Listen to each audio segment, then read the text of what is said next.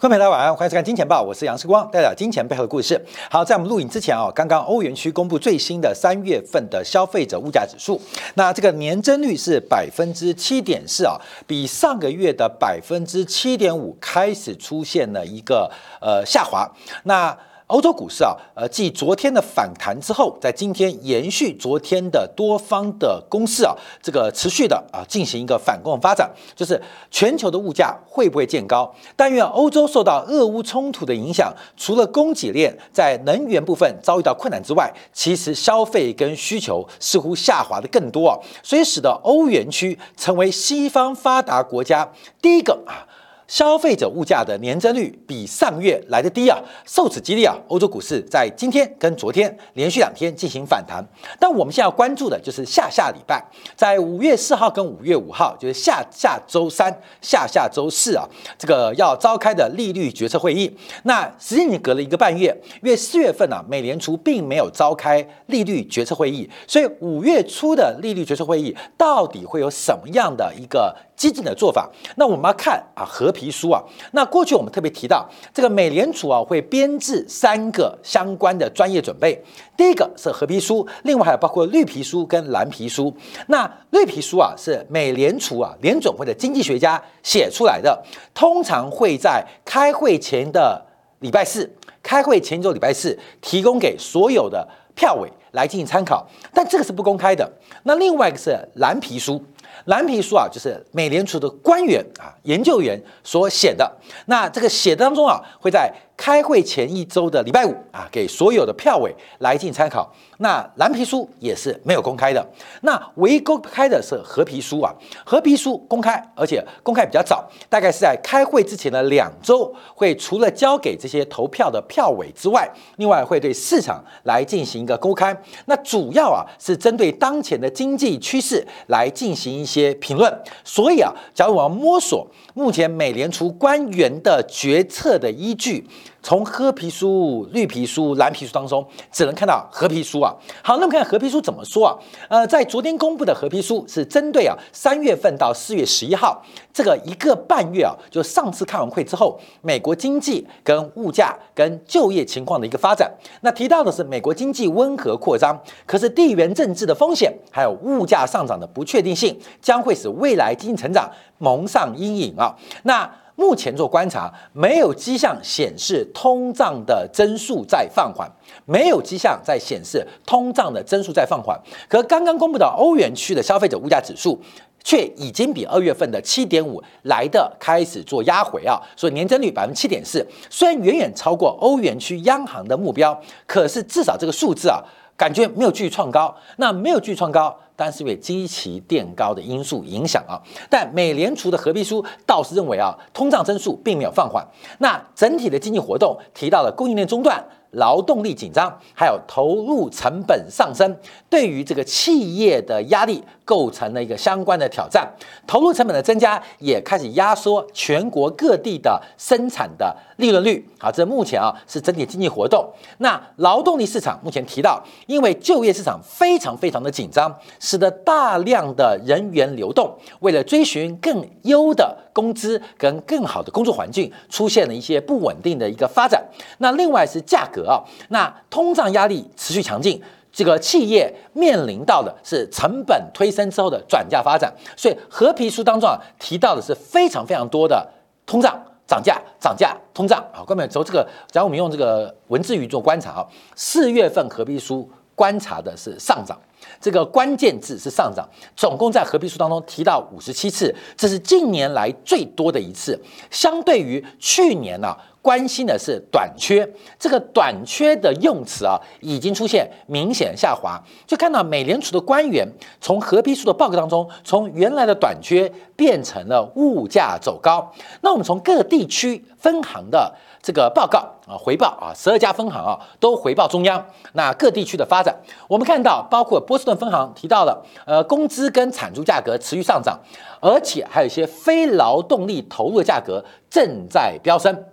那另外，纽约分行提到，企业的销售价格、投资价格跟工资都大幅上涨。那目前呢，对前景不太乐观。所以我们看到纽约分行跟波士顿分行啊，基本上都出现了一个调查数据的不稳定现象。你看波士顿分行提到，呃，下行的风险正在上升。那纽约也认为啊，纽约分行所做的调查，基本上对于近期前景不太乐观，就是各地的分行就是边疆大吏啊。美国有十二个分行啊，十个分行各负责各自的地区，那每个分行叫做市场调查，来回报当地的经济情况。那包括费城分行也提到了劳动力上涨、劳动力物价上涨啊，工资上涨，那工资的一个呃变化。那克利夫兰也提到了战争成本，里斯分行也提到战争成本。越靠南方的这个分行啊，越感受到目前俄乌战争对于全球商品。跟成本推升的一个力道。那另外包括我们看西部的，像我们看到，假以旧金山分行来做观察话，提到工资跟物价显著的一个提高，所以十二家分行基本上反映的都是目前物价不断的上涨，开始逐步伤害经济上行的一个风险。那昨天我们特别观察到了是旧金山分行的行长戴利，那这个戴利啊，今年没有投票权，可是因为大家知道旧金山分行管的区域很大嘛。旧金山分行，关没有？整个西部都旧金山分行，整个西部包括管到阿拉斯加啊，就是美国最大的管辖区域最大的分行，就是旧金山分行。那也负责太平洋沿岸，还有包括了这个加州等等高新科技的一个呃关注啊。那这个行长戴利啊，过去是相对的鸽派，继这个艾文斯之后啊，这个戴利也提到，他认为美联储有必要把利率快速加息到。中性利率，而这个中性利率就是大概在百分之二点五左右。所以，我们从过去这一周啊，我们就提醒观众注意到，从两年期国债来到了二点六之上，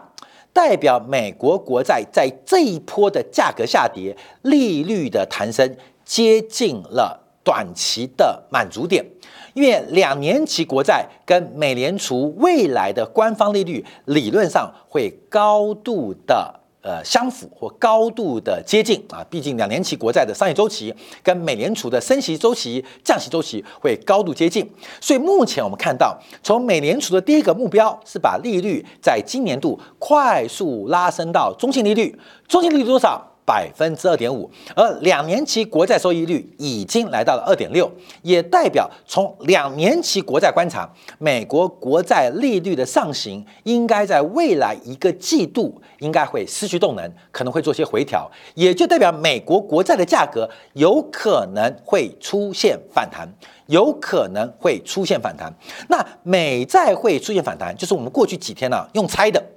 因为啊。这个呃，全球在加息，全球在缩表，所以这个流动性啊，就是基础货币的存量，理论上是减少的，理论上减少。假如又碰到了这个商业杠杆的降低，钱应该是变少的。那美债假如如我们预期会反弹，美债价格利率走低，价格反弹，那一定是挖东墙补西墙。那到底是哪一个东墙被挖？当然啊，我们在前天猜的是美股，就美股没跌，就没想到跌到了哈。包括我们看到商品市场啊，这几天呢，黄金啊、白银啊，包括的原油出现了一个回跌。那到底这个挖东墙补西墙，美在这波反弹的动力会来自于何方？那我们要继续观察啊，因为毕竟啊，这个呃这锅粥啊，这锅饭呐，呃全球的货币啊是减量的，所以一定是一个零和游戏。没有增量啊，没有增量，基础货币正在减少的时候，基本上，假如当增量接近尾声，没有增量红利的时候，它会形成一个存量的博弈，也就是零和游戏，一定是卖东买西。那现在债券要反弹，债券理论上要反弹的，那到底什么是东啊？那西墙啊，就是这个债券市场，所以我们要特别这个方面来做一个观察跟掌握。那到底是拆什么东墙？那只能用拆的。说起来就是猜的嘛，啊，这个呃，基本上你要预测这个行情啊，呃，可能要卜卦哈，卜卦卜卦卜不准，所以基本上用猜的。那我们现在只能判断，一定有东墙被拆哈，来补这个债券反弹的西墙，这是未来啊，可能四月底、五月份、六月份会发生的一个事情。好，那我们这边观察啊，我们从去年开始啊，第二季就特别提到，从美国的零售销售出现了远远超过均值的消费，这种提前消费或超出均值的消费是不可。不可持续的，那也特别提到，美国啊，包括西方国家对于利率政策出现了过度迟缓，对于物价是判断错误。在昨天呢。加拿大央行啊，加拿大统计局啊，公布了三月份的消费者物价指数，这跟欧元区刚刚公布的不一样，它的年增率是高达了百分之六点七，竟然创下了一九九一年的新高。也就是我们看西方国家现在报出来数据啊，像英国的消费者物价、美国的消费者物价都高于预期。欧洲受到了俄乌战争的冲突，所以供需两端双双减少，出现了消费者物价年增率见顶的一个呃报告。可是加拿大分行基本上目前啊受到食品能源的拖高之下，所以这物价是超出预期。其实加拿大的升息举措也拖拖延了，从去年第三季开始，包括了。准备啊，不再扩张资产负债表，准备而已。结果又拖了大概一季的时间，才开始来才开始动作。那现在要观察，因为在上礼拜，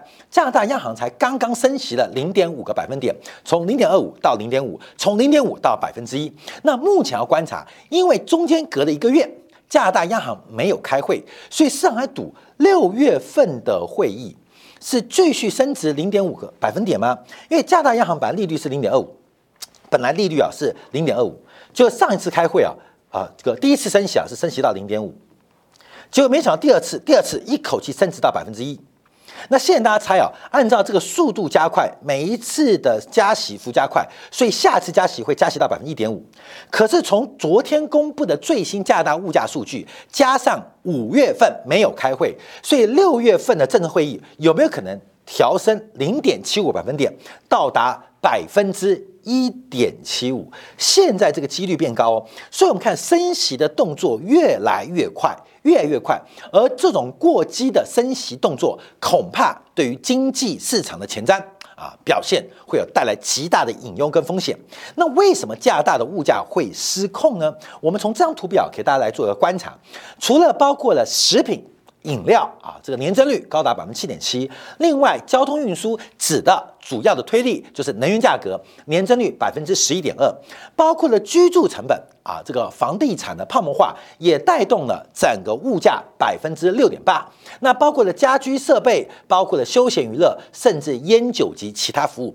全部的指向几乎都超过，除了衣着服饰之外，几乎全部都超过加拿大央行百分之二。物价的目标，所以目前看到以加拿大央行为例，就看到整个整个的物价水平啊是全面性失控，不单单是食品，不单单是原油啊，这个全面失控。所以我们看到昨天的市场反应啊，是加拿大国债相对于美国国债利率的压回，价格的反弹。哎，加拿大国债继续往上顶高，为什么？因为消费者物价的年增率超出预期，大家对于加大央行升息的空间又多了更大的想象力，所以昨天啊，很多国债市场都是出现价格反弹、利率压回。独独我们看到加拿大央行啊，加拿大的国债啊是续创新高，来到了二点五九六。那我们这边是用的两年期国债，也就是目前要观察未来美国市场国债会不会再跌一波。那就要看后面的物价跟供需的关系，后面的物价报告跟目前供应链跟需求之间的缺口会不会出现变化？假如出现变化，加拿大央行会成为一个很重要的领先指标。什么意思啊？看到没有？加拿大央行其实这这个加拿大国债啊，其实在过去一段时间就已经见到高点，就这边啊，各位就这边这个区间，大概就是二点四左右，二点四到二点五左右。那为什么这两天喷出呢？为什么这样喷出，甚至捞到二点五以上，就是因为物价数据超出预期。我们看十年期国债，同样的来到二点八三七，所以我们再强调，我们短线上观察美国国债，从两年期国债，它目前利率已经出现了超涨的发展，也就是美国国债有超跌的可能性正在发生，原因是。两年期国债跟美联储的官方利率会有高度的相关，所以美联储应该会把这次升息升到百分之二点五。两年期国债已经到了二点五以上，所以代表市场的价格已经把美联储未来的动作做出了预判。所以，所以为什么我们讲美国的国债进一步下跌，在短线上？可能没有向下的动力，利率没有向上的推力。那假加大国债什么意思？加大国债出了意外，就是消费者物价年增率出了意外，所以使得它顶破了天花板。再走一波，利率再走新高，价格再跌一波。好，关面我们讲的意思在这边，所以我们现在观察啊，主方向是国债要反弹，可是最大的变数就是消费者物价年增率啊，类似这种物价指标会不会出现意外，这是我们有待观察的。那加拿大就出现意外，所以不仅国债反弹，而且升息的空间可能变得更大。好，那我们看在这个过程当中啊。加币对美元就出现了相对强势的变化哦。最近一段时间，我们看到欧元贬破了一点零八，但今天反弹；日元贬到一百二十九。可是包括了加币，包括了澳币，所谓的商品货币，就是这个国家或经济体，它基本上以一级产业或以商品或原物料出口的国家，它的货币相对于美元。不仅没有贬值，甚至还出现相对升值的发展。我们在前几天啊，特别分析过，在今天的节目当中，今天感的这个内容当中啊，提到了布列颠森林协定，从一九四四年到一九七四年到现在，它的一个变化跟转折。这一波对美元贬值的货币，美元升值嘛，美元好强嘛，就包括了像第二产业、第三产业的国家或经济体，像日本啊。像欧元呢，可是出口商品的，像一级产业的，像加币、像澳币、纽币，在这一波对美元都相对强势哦，并没有创下新低哦。好，这个是关键，后面要持续做掌握的，就是为什么商品货币会比这些工业化国家、以第二产业或第三产业为主的国家来得更强？这个美元成为一个窗口，把全球的。货币强弱切开了两面啊，这是我们特别做追踪跟留意的地方。好，另外我们要观察啊，随着利率不断的回升，我们昨天特别针对以台湾地区的金融业、保险业为例，举出了一个例子啊，关键要特别观察，因为台湾的金融股啊即将跌破一个关键的价位，那假如一旦跌破的话，代表过去啊到三月份这段喷出会形成整个金融股。多头的一个段落啊，这要特别留意。除了对于金融股或银行业、保险业的财报伤害之外，另外我们看到，昨天美国公布了房屋数据啊，特别是抵押贷款的申请指数竟然创下三年新低，这个三年新低是二零一九年二月以来的新低。那这下滑多少？下滑了百分之五，已经是连续第六周出现下滑。那抵押贷款申请指数，它其实就反映目前房地产的需求跟房地产的成交量。因为你要有成交，要有需求，才会有抵押贷款的申请嘛。那为什么会下滑？直观的观察就是，目前美国的房贷。按揭的利率已经超过了百分之五，而这个高利率使得很多买房子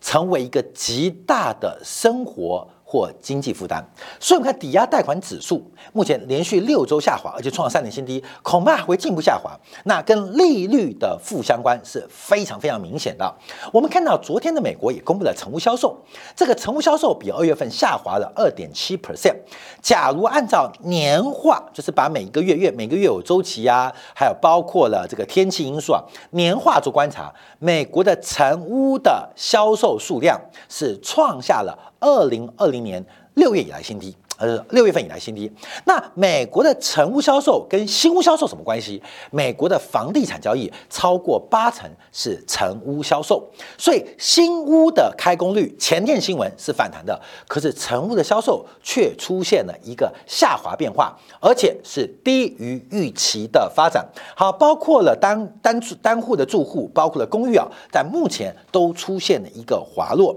所以从成屋销售。再到了抵押贷款申请的案件，似乎唯一的理由就是整个利率走高，使得美国的房地产出现了变化。那我们这边啊，做另外一个指标关注，我们把利率做一个导数啊，利率导数，这个利率啊是红色线，就是往上往上利率是跌的哦，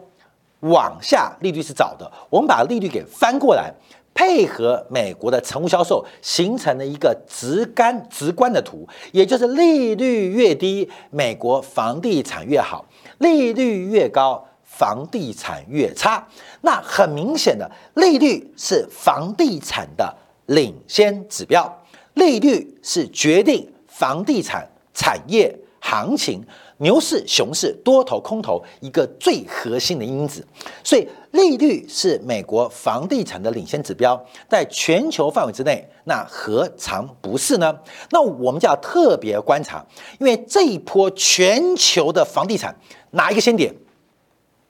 哪个先点？大陆嘛，各位，大陆嘛，房地产是整个经济的火车头。